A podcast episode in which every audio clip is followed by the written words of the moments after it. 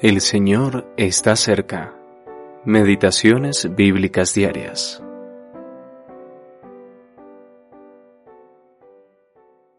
Hijitos míos, les escribo estas cosas para que no pequen.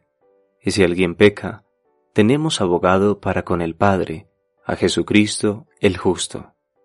Primera de Juan, capítulo 2, versículo 1. Nueva Biblia de las Américas. Jesucristo, nuestro abogado. Si alguien peca, tenemos. ¿Qué cosa? ¿La sangre para volver a ella? No. Nótese bien lo que el Espíritu Santo declara. Tenemos abogado para con el Padre, a Jesucristo el justo. ¿Por qué dice el justo? ¿Por qué no dice el benigno? el misericordioso, el que se compadece. ¿No es Él todo esto? Con toda seguridad, pero ninguno de esos atributos tendría aquí su lugar adecuado.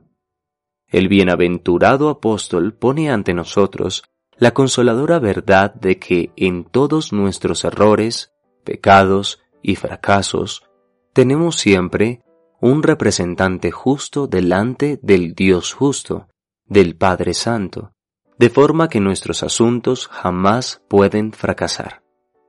Él vive siempre para interceder por nosotros, y gracias a que vive siempre, Él es capaz de salvar perpetuamente hasta llegar al mismo final, a los que por Él se acercan a Dios. Hebreos capítulo 7, versículo 25.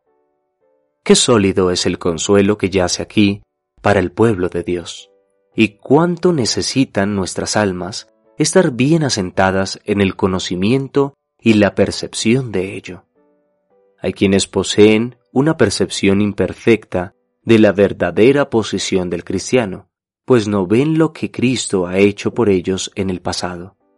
Otros, por el contrario, tienen un concepto muy parcial del estado del cristiano, que no ven cuán necesario es lo que Cristo está haciendo ahora por nosotros.